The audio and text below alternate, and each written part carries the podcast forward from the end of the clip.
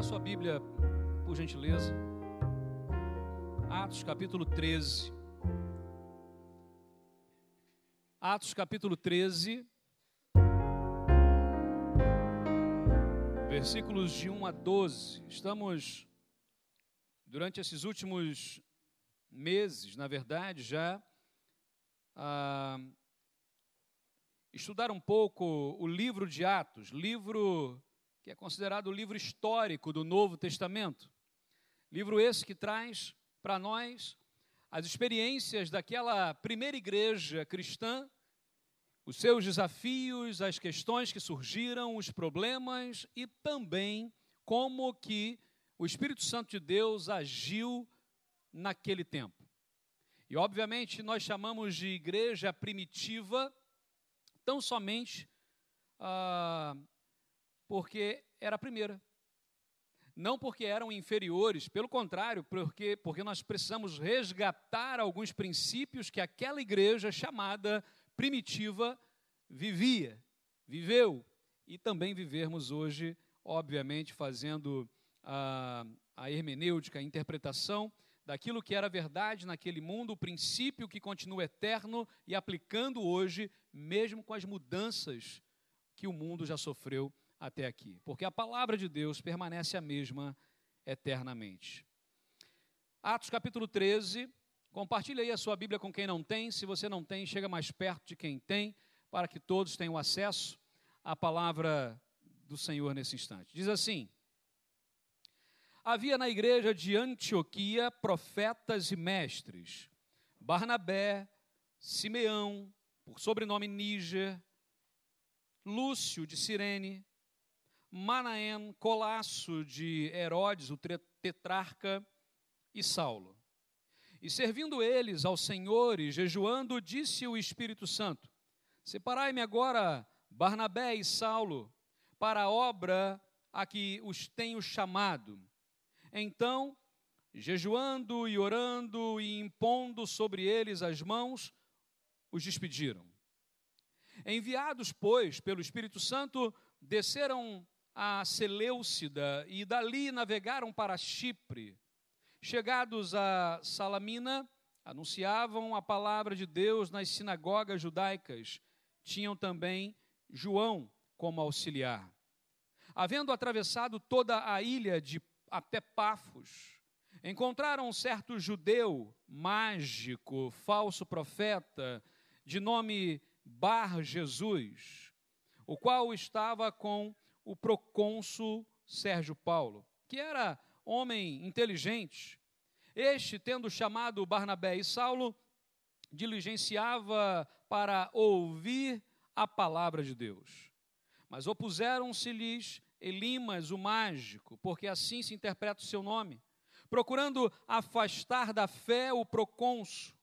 Todavia, Saulo, também chamado Paulo, cheio do Espírito Santo, Fixando nele os olhos, disse: Ó oh, filho do diabo, cheio de todo o engano, de toda a malícia, inimigo de toda a justiça, não cessarás de perverter os retos caminhos do Senhor? Pois agora, eis que aí está sobre ti a mão do Senhor, e ficarás cego, não podendo ver o sol por algum tempo.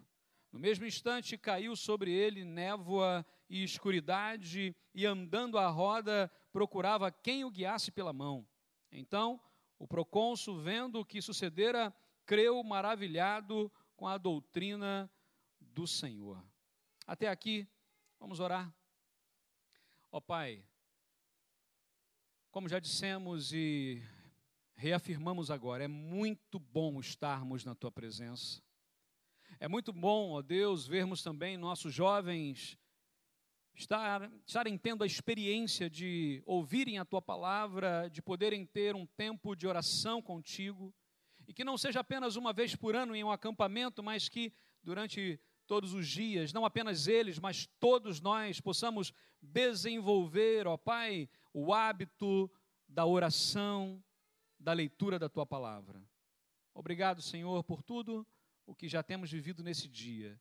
E ainda fala conosco apesar de nós, e usa-me como apenas um instrumento em tuas mãos, em nome de Jesus. Amém, Senhor. Amém. Quero, na verdade, trazer uma palavra, porque semana passada o pastor Timóteo já nos trouxe uma mensagem baseada nesse texto de Atos, capítulo 13. Entretanto, a palavra de Deus é tão rica e tão profunda que não apenas semana passada e hoje, mas ainda na semana que vem, continuaremos no capítulo 13. E eu digo que esse capítulo 13 de Atos, se fôssemos mergulhar profundamente, ficaríamos talvez aqui uns seis meses, sem exagero, a examinar detalhes tão importantes porque desse texto, meus irmãos, conseguimos entender e perceber muitas coisas do Novo Testamento, tanto das cartas que serão escritas, e vamos lembrar que o apóstolo Paulo, ele escreve praticamente metade do Novo Testamento. Quantos, quantos livros nós temos na, no Novo Testamento? Só no Novo Testamento? 27. Quantas cartas Paulo escreve? 13. E olha que ainda há dúvida de Hebreus. Ok? Então imagina que praticamente metade do Novo Testamento, em termos de livros, Paulo escreve. Então, estamos aqui agora a meditar em Atos dos Apóstolos, esses primeiros passos da igreja, e vamos tentar apenas organizar o nosso pensamento. Do capítulo 1 ao capítulo 7 de Atos, nós temos a história da igreja que estava ainda muito presa e arraigada em qual cidade? Jerusalém. Jerusalém ainda é a base, é onde tudo está a acontecer. Ali Deus está a falar, ali Deus está a levantar pessoas, ali a coisa começa a acontecer. A partir do capítulo 8 até o capítulo 12, nós temos o que poderíamos chamar de transição, ou seja, o foco agora não é apenas a igreja dos judeus, aos judeus em especial, em especial mas agora começa a se abrir o leque e começa a se olhar um pouco para outras pessoas. Nós temos aí o exemplo clássico de Atos capítulo 10, onde ah, haverá aquela experiência com Cornélio, Pedro e tudo mais. Começa-se então a abrir, e as pessoas começam a olhar que há necessidade da igreja ir para outros lugares, alcançar outras pessoas, há outras pessoas a serem alcançadas pelo amor de Jesus. E a partir do capítulo 13, e agora até o capítulo 28, basicamente o que nós temos é a igreja olhar para fora, é a igreja olhar para os gentios. Nós chamamos assim gentios aqueles que não eram judeus. Não é? Então, todos aqueles que não eram judeus agora serão foco. E há agora um personagem bíblico que ah, talvez seja um dos mais importantes na sua história, no contexto bíblico também, para a nossa vida hoje, que a partir de agora, praticamente, Lucas vai registrar apenas ah, os atos dessa pessoa. Quem é ele? Paulo. Paulo, que na verdade daqui a pouco nós vamos ver o seu nome, o seu significado, o que, que é, o que, que não é. Aqui nesse texto, ah, nós historicamente podemos dizer, e lembra que o livro de Atos é um livro é poético? É de lei? É histórico? Um grande, aí vem um parêntese aqui apenas, um grande equívoco que muitas pessoas, gente boa, comete, é tentar fazer doutrina em cima do livro de Atos. Atos não é, na sua essência, um livro doutrinário. Livros doutrinários, por exemplo, são as cartas de Paulo. Livro doutrinário, por exemplo, poderíamos colocar os próprios evangelhos. O livro de Atos é um livro histórico, ele conta exatamente essa expansão do olhar, da visão da igreja de Cristo naquele tempo, a começar em Jerusalém, toda a Judéia e Samaria e até os confins da terra, como está lá em Atos capítulo 1, versículo 8. Aqui nós começamos aqui a enxergar a primeira viagem missionária. Paulo, o apóstolo, vai fazer ah, quantas viagens famosas aí, missionárias? Pelo menos quatro. Três viagens e a última viagem para Roma, ok? Então são as três viagens de Paulo, onde ele começa e termina a viagem, e a quarta viagem que ele começa e não termina, não termina para a gente, né? que na verdade o Espírito Santo de Deus ainda dá continuidade a essa história. Quando falamos então de Atos, que não é um livro doutrinário, que não é um livro poético, que não é um livro profético, que não é um livro da lei, que não é um evangelho, que não é, enfim, um livro de revelação como o Apocalipse, mas é um livro histórico. Lá no Antigo Testamento nós temos 13 livros históricos, no Novo Testamento temos um. É óbvio que os outros livros contam um pouco da história.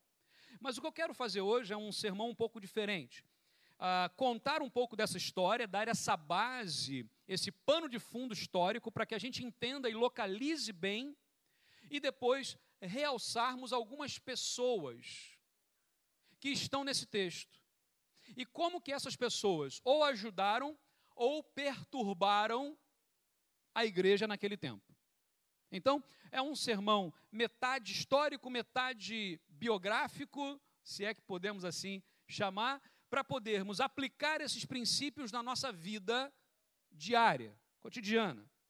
Vamos lembrar aqui, uh, século IV a.C., um nome muito famoso, um nome de um homem que conquistou, na verdade, na época, uh, grande parte do mundo, chamado Alexandre. Qual o codinome dele? Alexandre o Grande. Na verdade, ele, dizem que ele era menor que Napoleão. Né? Mas era na, o Alexandre o Grande. Não grande, obviamente, em estatura, mas grande pelos seus feitos, tudo que ele realizou. Alexandre o Grande vai morrer muito cedo, morrer aos 32 anos de idade, e havia então quatro generais de Alexandre. Nós estamos falando de 300 e poucos anos antes de Cristo. Quatro generais que, como Alexandre morre, não deixando um filho para substituí-lo naquele império, os quatro generais, obviamente, vão fazer o que entre si? Se abraçarem, comer uma pizza, é assim? Funciona? Eles vão lutar entre si. E aí o tempo vai dizer, a história vai dizer que durante 40 anos esses generais vão brigar entre si e dividir o reino de Alexandre em quatro partes. E aí nós temos o general Cassandro, Lisímaco, mas os dois principais, e por isso que é importante termos esses nomes aqui, é o Ptolomeu, que normalmente já associamos ele aonde? Aonde que ele vai estar na, no domínio de Alexandre? Ptolomeu vai dominar o quê? África, norte da África, aquela região ali, ok, Egito. E um outro chamado Seleucida, que vai ter um filho, chamado, aliás, uma descendência né, dos Antíocos. E por isso, Antioquia. Antioquia surge do nome Antíoco. E Antíoco vem dos Seleucidas, que era um dos generais de Alexandre. Só para a gente poder situar esse nome aqui. É interessante porque em cento e pouco, mais ou menos 150 antes de Cristo, o povo de Israel, temoso como sempre foi, nesse sentido de se aliar a povos uh, contrário à orientação de Deus, vai se aliar ao Egito. Vai se aliar ao Egito, aos Ptolomeus. E o, um camarada chamado Antíoco IV Epifânio, que era o, o, vamos dizer assim, o governador do norte da Síria, daquela região. Lembra? Antíoco era dos Seleucidas, inimigo dos Ptolomeus. Israel está no meio da história. Aqui, Seleucidas, aqui, Ptolomeu, Israel no meio. E veio a notícia de que o Antíoco IV Epifânio havia morrido em guerra. E Jerusalém entrou em festa. Fizeram uma festa celebrando. Só que ele sobreviveu. E ao sobreviver, ao voltar para casa, ele passa em Jerusalém e pergunta assim: Ué, que festa é essa daí que está tendo? Ninguém me convidou? Ah, não, isso aqui nós estamos celebrar. Celebrar o quê? A morte daquele miserável do Antíoco Epifânio IV. Ah, ele, ah, é? E ele então traz todo o seu exército, invade Jerusalém e ele vai ah, ao templo e sacrifica uma porca de mais de 200 quilos no altar, no sagrado dos judeus. Essa é a maior profanação da história que se tem registro da, da história do povo. Ah, o povo de Israel, então, odiava eh, essa gente, odiava essa gente. O tempo vai passar, Nessa história, nesse período que a gente chama de interbíblico, esses 400 anos de história que não temos narrativa na Bíblia acerca disso, mas há história. E vai dizer então que nesse período vão surgir aqueles que vão defender a fé Entre os maiores defensores da fé, da Bíblia, da palavra de Deus, estão os fariseus. Os fariseus, em determinado tempo, se tornam os maiores defensores das verdades bíblicas. Em uma tarde apenas, 800 fariseus foram crucificados por não negarem a sua fé em Deus. Alguma coisa vai acontecer nessa história, porque 200 anos depois, quando chega o tempo do Novo Testamento, onde Jesus está, normalmente hoje, se você chama um cristão de fariseu, é um elogio ou uma ofensa? Então alguma coisa aconteceu nessa história. Os fariseus, que eram homens de fé, defensores das verdades bíblicas, em algum momento da história se corromperam e se tornaram então hipócritas. Hoje, chamar alguém de fariseu é sinônimo de chamá-lo de hipócrita. Jesus vai dizer isso. Ai de vós, fariseus, hipócritas, porque sois como sepulcros caiados, que por fora são bonitos, mas por dentro cheios de toda podridão. Há um ditado lá no Brasil, não sei se tem aqui, que por fora bela viola, por dentro pão bolorento. Já ouviram esse, esse ditado aqui? Hã? Mais ou menos. Alguns talvez sim, outros não. Mas é isso, por fora é tão bonito, uma casca bonita, mas por dentro, horrível. Assim eram os fariseus, ou melhor, assim se tornaram os fariseus. E aí a história vai continuar. E no Novo Testamento, por causa de toda essa, essa essa coisa, essa história que vai ter, nós temos 16 cidades chamadas Antioquia. Olha só, nós temos 16 cidades chamadas Antioquia. Essa Antioquia em especial, que nós estamos aqui agora a, a observar, era a Antioquia da Síria, também conhecida como Antioquia do Orontes. Orontes era o rio que passava, que é exatamente onde há um, um, um deck, onde os navios partiam dali para aquela região central. É ali que Paulo e Barnabé vão pegar o barco em Orontes para ir para Chipre. Ok? Então vamos compondo essa história, vamos tentar compor essa história aí para poder entender um pouco mais a essência aqui do texto bíblico. No Novo Testamento, então, Antioquia era a capital da província da Síria. Era a terceira cidade mais importante de todo o império. Obviamente perdendo para Roma e perdendo para Alexandria. Né? Alexandria também em homenagem a quem? Alexandre o Grande. E haviam várias cidades chamadas Alexandria. Ok? Então, mas Roma, uma só. Ainda bem. Alexandria. E a terceira cidade mais importante do império é essa Antioquia aqui. É essa Antioquia da Síria. A célebre porque havia nela muita riqueza, muita cultura, era uma cidade extremamente badalada, as pessoas gostavam de sair para aquela cidade, programavam férias para aquela cidade, uma cidade também, infelizmente, conhecida por sua imoralidade, tanto sexual quanto de todos os tipos que você possa imaginar. Com exceção então de Jerusalém, nenhuma outra cidade foi tão importante na história do cristianismo como Antioquia. Interessante que Antioquia é o nome que foi escolhido pela igreja há algum tempo atrás para ser o nome ah, do tipo de igreja que gostaríamos de ser.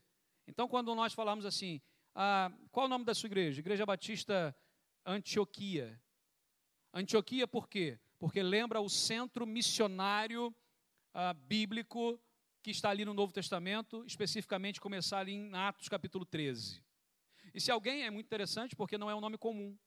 Eu já tive a oportunidade, em algum momento, falar assim: ah, faz o quê? Ah, ah, eu, eu, sou pastor. Ah, ok, pastor da onde? Igreja Batista. Qual é a igreja? Igreja Batista Antioquia. Anti o quê?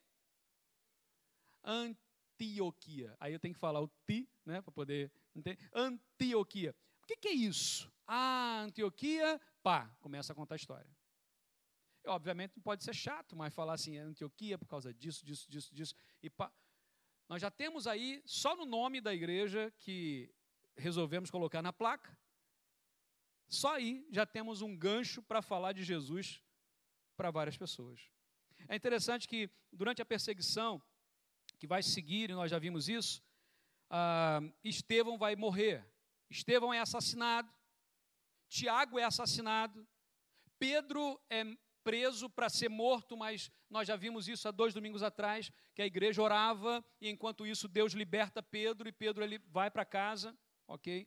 Tudo isso aqui vai acontecer e os cristãos vão fugir. E nessa fuga eles vão quase, quase 500 quilômetros ao norte. E saindo de Jerusalém, 500 quilômetros ao norte, vão chegar onde? Em Antioquia. E em Antioquia começam a falar de Jesus, em Antioquia começam a viver os, o Evangelho, pregar ali aos judeus, também aos gregos, Atos capítulo 11, versículo 20, nós temos esse registro aí. Houve muitas conversões, tantas conversões que eles não conseguiam mais ali dar conta, até que a igreja em Jerusalém envia Barnabé para Antioquia. Barnabé não dá conta sozinho, volta para buscar ajuda, e a ajuda de quem?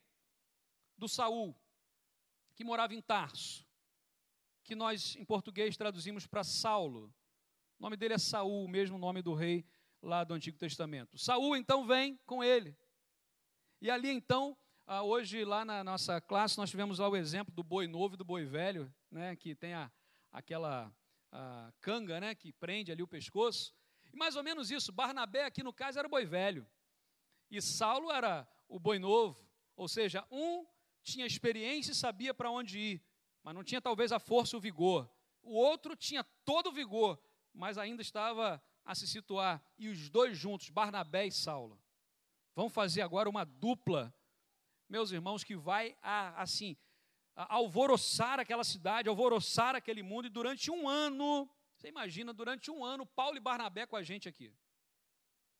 Lembra que Paulo, quando se converte, Paulo, quando cai do cavalo, lembra que, ó, Paulo como é que é a conversão de Paulo? Paulo estava fazendo o quê? Estava indo matar quem? Estava indo matar cristão. No caminho da onde? Damasco, Paulo vai ter a visão, cai do cavalo, fica cego. Ah, vamos observar aqui que alguns, e obviamente Barnabé vai ser o primeiro a cuidar dele. Barnabé vai cuidar. Mas a gente acha muitas vezes que Paulo cai do cavalo um dia, no outro dia já fica bom e já sai pregando o evangelho. É isso que acontece? Não é. A Bíblia diz que durante 14 anos após a queda do cavalo, Paulo vai estudar, Paulo vai se preparar, Paulo vai para a Arábia, Paulo vai investigar todos os primórdios, se preparar. Quando ele volta agora, Paulo está ah, meus irmãos, é, não eu vou dizer pronto, porque talvez pronto nunca estejamos na plenitude, só, só Jesus foi 100% pronto aqui, mas ele volta preparado para ser o apóstolo Paulo em si. Lembramos que apóstolo, a palavra apóstolo significa o quê? É enviado da parte de, ou seja, um missionário. Talvez uma palavra, uma tradução boa para apóstolo seja um missionário, aquele que é enviado da de alguém, o embaixador. Então Paulo agora se torna o apóstolo, por isso que ele mesmo vai se denominar, ou se autodenominar, embaixador em cadeias, embaixador em outros lugares, o apóstolo Paulo. Apóstolo não é e nem deveria ser título, mas deveria ser apenas uma, uma marca, um reconhecimento de um momento de que vivemos. Principais características dessa igreja essa igreja que vai receber então Barnabé e Paulo durante um ano, e esses homens vão, vão ensinar a palavra, e vamos estudar a Bíblia, e vamos ver o que, que Deus tem, qual é o propósito do Senhor. Lembremos, Novo Testamento não existe ainda. O Novo Testamento está sendo construído. Esses irmãos estão ali a participar da construção do Novo Testamento, vivendo tudo, resgatando o que Jesus ensinou colocando em prática, trazendo o Antigo Testamento, contextualizando, inserindo na comunidade cristã. Meus irmãos, o caráter daqueles ah, nossos irmãos queridos ali em Antioquia era uma igreja que tinha um coração aberto. Eu não sei se vamos lembrar aqui do texto lá em Atos capítulo 11, quando houve fome em Jerusalém. Jerusalém é a igreja mãe de Antioquia. Lembra? Foi Jerusalém que mandou os missionários para lá, para Antioquia. Só que Antioquia, financeiramente, era muito forte. A igreja dos os irmãos lá em, em, em Jerusalém passaram fome, necessidade. O que, que Antioquia fez? Recolheu ofertas, donativos, enviou para lá, abençoou aquela igreja. Aqueles irmãos tinham um coração aberto, aqueles irmãos tinham um coração ah, na obra de Deus, como a gente costuma dizer. Uma igreja que também, apesar de ser filha de Jerusalém, e com toda a ascendência de Barnabé, de Saulo e dos outros apóstolos, era uma igreja semi-independente. Como assim? A maneira de pensar deles. Eles não seguiam totalmente os detalhes evangelísticos, a forma evangelística que Jerusalém seguia. Por exemplo, Atos capítulo 15, nós vamos ter o que chamamos de primeiro concílio da igreja cristã. Primeiro concílio da história. E por que, que vai acontecer esse concílio? Por causa de quem, primariamente? Por causa da igreja em Antioquia. Porque a igreja em Antioquia considerava os gentios iguais aos judeus e não precisava coisíssima nenhuma de circuncidar aqueles que não eram judeus. E eles começam então a divergir nesse ponto, e então acontece o concílio de Jerusalém, onde esses irmãos vão para lá e há um debate, até que no final Tiago vai bater na mesa e vai dizer assim: Ok, meus irmãos, então, resumindo a história, é assim, é assim e vamos nesse caminho, ok? Houve paz e caminhamos. Mostra que, que nós jamais concordaremos em todos os detalhes, em tudo na nossa vida. Mas aquilo que é central à nossa fé nos une de uma forma maravilhosa. Aquilo que nós temos de diferenças jamais, jamais, essas coisas jamais serão maiores do que aquilo que nos une. Nós somos unidos pelo amor de Jesus, o poder do Espírito Santo que costura as nossas vidas umas nas outras de uma forma tão forte que eu dependo de Ti e nós dependemos uns dos outros. Ao olharmos a palavra de Deus, percebemos que esse concílio vai gerar discussão, mas na verdade vai gerar bênção. Acontece então agora a primeira viagem missionária. Esses irmãos estão no ano 45. Estamos falando aqui em torno de 15 anos depois da morte de Jesus. Ok? 15 anos depois da morte de Jesus, esses apóstolos agora vão fazer a primeira viagem missionária. Lembra quantos anos Paulo demorou para poder voltar dos seus estudos? 14 anos. 15 anos depois, então, ele volta e já começa a primeira viagem. E aí, meus irmãos, eles vão para a Ásia Menor, e é em Antioquia que começa essa primeira viagem, volta, é em Antioquia que começa a segunda viagem, volta, é em Antioquia que começa a terceira viagem, e aí ele já não volta para Antioquia por conta de outras questões que vão acontecer. Bom, dado todo esse, esse pano de fundo histórico, como eu disse, metade do sermão era resgatar um pouco da história. Eu sei que para alguns a história é empolgante e para outros a história é maçante, é chata. Só que se nós não tivermos a história, não sabemos muito bem onde estamos e de onde viemos e para onde vamos. Então temos, temos que saber. Essa história é muito resumida e básica. Chegamos até aqui. Agora, o texto bíblico vai falar para a gente de alguns nomes. E aí eu quero ressaltar apenas a característica de alguns desses nomes. Primeiro, ele vai dizer que havia ali alguns mestres e profetas, né? Ele vai falar o primeiro deles, quem era? Nada mais, nada menos que Barnabé. Barnabé, na verdade, não era o nome dele, qual era o nome dele? José, ok? O nome dele era José, um homem natural de qual lugar? Chipre. E curiosamente, para onde que se direciona a primeira viagem missionária? Para Chipre. Olha só que coisa interessante. Falamos de missões muitas vezes, parece que missões é só ir para longe.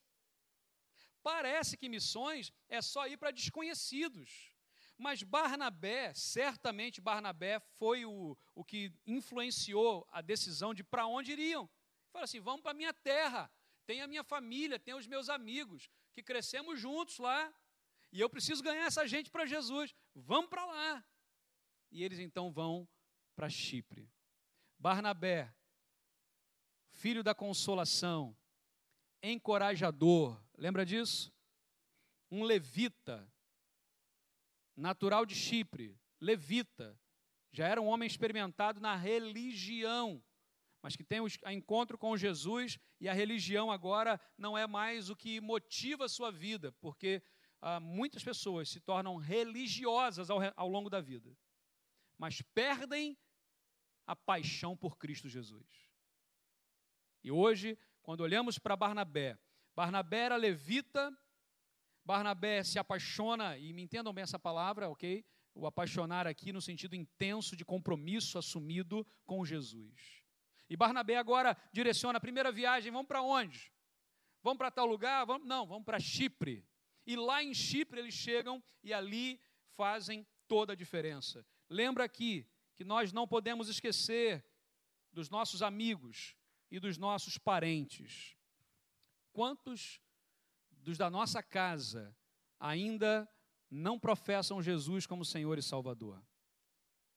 Quantos dos nossos amigos queridos ainda não confessam que Jesus é o Senhor da sua vida? ainda não tem a paz que excede todo entendimento. Então, nesse tempo, tira um tempo de oração, todos os dias. Não esqueça disso, Deus está te chamando para Chipre, a sua Chipre. Qual é a sua Chipre? A Chipre de Barnabé era a sua casa, e ele vai para lá, e ali acontece a primeira viagem missionária. Quantos de nós muitas vezes esquecemos porque amamos tanto. E já temos os nossos amigos, os nossos familiares que nós amamos tanto, são tão, tão fiches não é?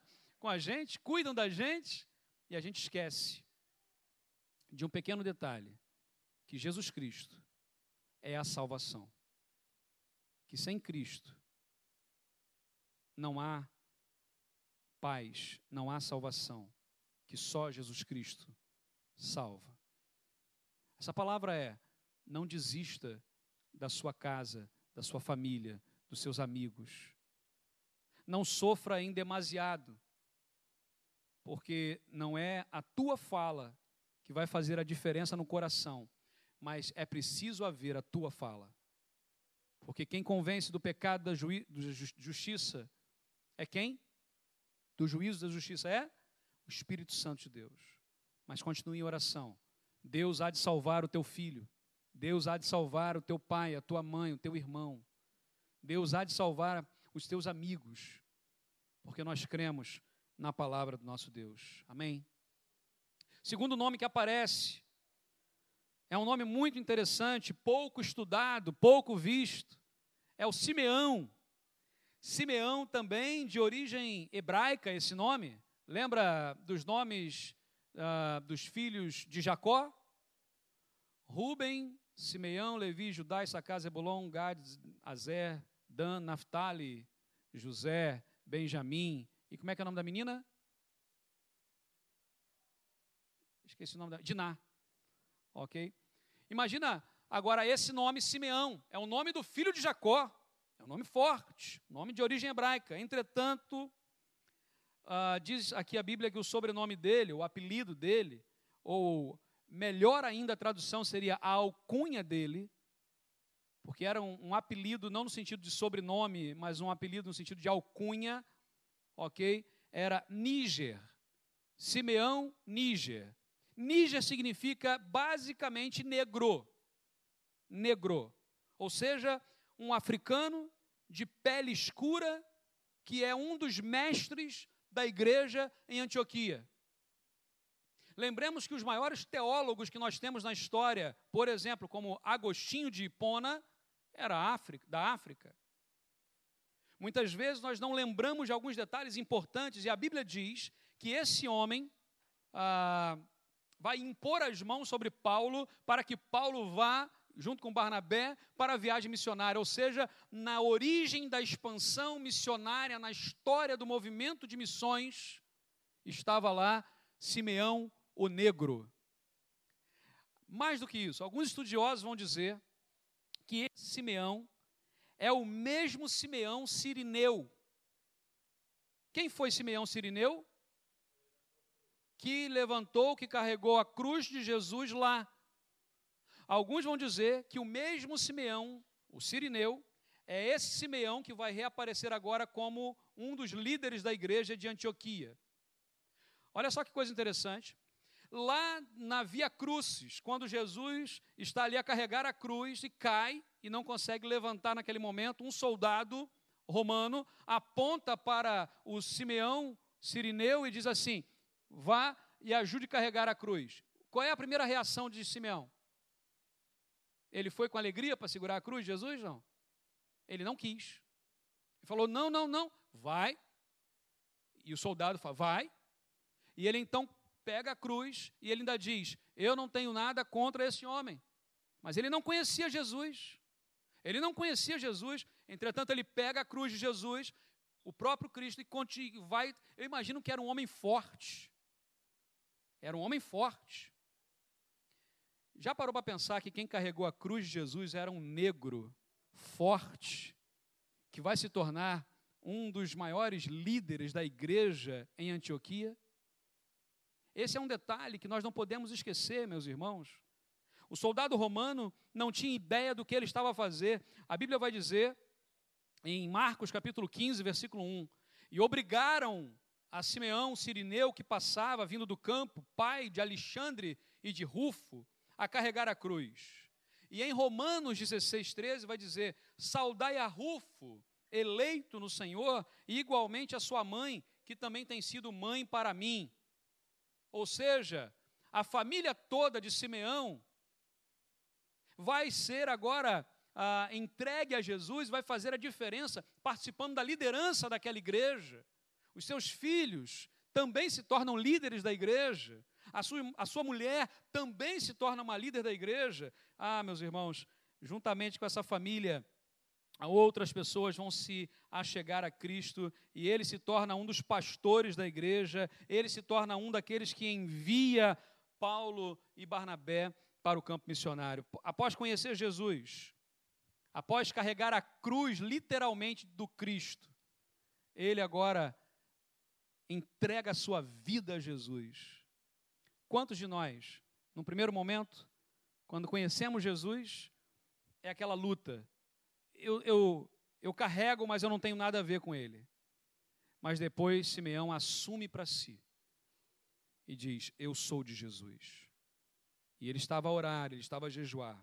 Ele e a sua família. Eu não acredito que só estavam esses cinco reunidos quando Deus falou. Para mim, na interpretação do texto, a igreja toda estava reunida. Esses eram os líderes. Esses eram os, os profetas, os mestres. Mas a igreja estava reunida. E aí acontece o chamado deles. Ali estava Barnabé, ali estava Simeão, o negro. Terceiro, o que vai aparecer agora é um outro homem chamado Lúcio, de Cirene, também um dos fundadores da igreja cristã em Antioquia. E Lúcio, meus irmãos, ele é indicado aqui como fundador por uma inferência aqui numa passagem anterior que diz a seguinte, em Atos capítulo 11, versículos 19 e 20. E os que foram dispersos pela perseguição que sucedeu por causa de Estevão, caminharam a pé Fenícia, Chipre e Antioquia. Lembra disso? Os 500 quilômetros que eles subiram, fugindo? Não anunciando a ninguém a palavra, senão somente aos judeus. E havia entre eles alguns cíprios e sirenes, ou sirenenses, os quais, entrando em Antioquia, falaram aos gregos, anunciando o Senhor Jesus. Eu fico pensando o seguinte: uh, o Simeão negro, o, o, o, o Lúcio, agora de Sirene, não eram judeus, provavelmente prosélitos, ou seja, haviam em algum momento se convertido ao judaísmo, alguma coisa assim, estavam por ali, viviam por ali, mas eles tinham paixão por aqueles que não eram judeus. E eles continuavam a pregar a palavra para os gregos, coisa que os judeus não faziam ainda. A cabeça deles, a cabecinha estava pequena ainda. Eles achavam que era só para os judeus, quando não era. Observemos aqui que a história vai dizer e acredita-se que esse mesmo homem, ele vai ser o bispo ah, de Cirene e vai organizar a, a, uma igreja muito importante na história, no norte da África, na atual Líbia. Esse homem, que não apenas naquele momento impôs a mão para que Paulo e Barnabé fossem para a viagem missionária, mas em algum momento da história ele também vai para o campo missionário. O texto diz ainda em Romanos 16, 21: Saúdam-vos Timóteo, meu cooperador, e Lúcio, e Jason, e Sosipa, Sosípatro, meus parentes. Um dos primeiros evangelistas de Antioquia era esse homem do norte da África, que permaneceu ali. Ele desde o início estava e ainda permanece até um dado momento, porque naquele tempo Deus tinha um plano para ele. Vem um outro nome agora, nome de Manaém. E aí a palavra que aparece que Manaém era o quê? Era colasso de Herodes. Eu, eu confesso que eu não, não, não lembrava dessa palavra, colasso. Alguém sabe colasso? Eu, eu, lembrei até daquele negócio que tinha na, na, na, agenda das crianças quando eram pequenas, se elas. É, da colação. É, colação é quando havia um lanchinho entre as crianças, que era comum às crianças. Daí talvez venha colaço, que significa aquele que é criado junto, é um irmão de consideração. É? Então, Manaena é um irmão de consideração, foi criado junto com quem? Com Herodes Antipas, o tetrarca, filho de quem? De Herodes o Grande que mandou matar as crianças, tentando matar Jesus. Eu fico impressionado com, esses, com essas relações, porque o Herodes que tentou matar Jesus tem os seus filhos, cria um menino na sua casa como se fosse filho, chamado Manaém. E esse Manaém um dia vai entregar sua vida a Jesus e vai se tornar um dos líderes, um dos profetas, um dos mestres. Profetas aqui, entendamos, é muito mais no sentido de pregação do que de profecia no sentido de vidência. Ok? A palavra hebraica lá para profeta tem pelo menos quatro, seis traduções diferentes para a gente. E, e há palavras hebraicas diferentes para isso. Nesse caso aqui, o foco é pregação da palavra. Nesse sentido, a igreja de Cristo precisa ser profética. Ok? A gente ouve aí umas coisinhas assim, ah, louvor profético. Ah, quem dera todo louvor fosse profético. Porque o louvor precisa ser a pregação da palavra. Todo pastor precisa ser um profeta, toda igreja precisa ser profética, nesse sentido, ok? Então, esse homem, que foi criado por Herodes, que tentou matar Jesus, se torna um dos líderes da igreja cristã. E é interessante que as escolhas que nós fazemos ao longo da vida mudam a nossa história. Quantas escolhas nós não fizemos porque ainda é cômodo para nós estarmos do jeito que está? A gente deixa como está para ver como é que fica. Eu já aprendi que quando deixamos, quando a gente deixa como está para ver como é que fica, fica pior. Nada melhora sozinho, nada melhora com o tempo. As decisões que fazemos afetam o curso da nossa vida. Naquele tempo, esse Manaém tomou uma decisão que mudou a sua história, mudou a sua vida. E agora o Manaém, o filho de consideração do Herodes o Grande, estava ali impondo as mãos sobre Paulo, Barnabé e enviando para o campo missionário. Ah, eu imagino que não era um homem pobre, pela sua história, e que esse homem ainda ajudou a financiar viagens, ajudou muitas pessoas que precisavam, porque Deus faz essas coisas. Todo louvor, toda honra pertence ao Senhor. Entramos agora nesse último que é citado nessa fase. Nome dele? Shaul. Shaul. Quase Shaul, né? Shaul. Shaul ou Saul. Nome hebraico que significa o implorado, o desejado, aquele que era aguardado, o solicitado. Esse era o nome que significava Saul, Saulo. E esse nome, então, é muito forte naquela cultura. Entretanto, Paulo, por ser um cidadão romano, lembramos que Paulo era meio romano, meio hebreu, né, de ascendência. Paulo então tinha, ele adota, o Saul adota o nome romano. Adota o nome romano. E qual o nome romano que ele adota? Paulus. Paulo em português, que significa o quê? O que significa o nome de Paulo? Pequeno, pequenino.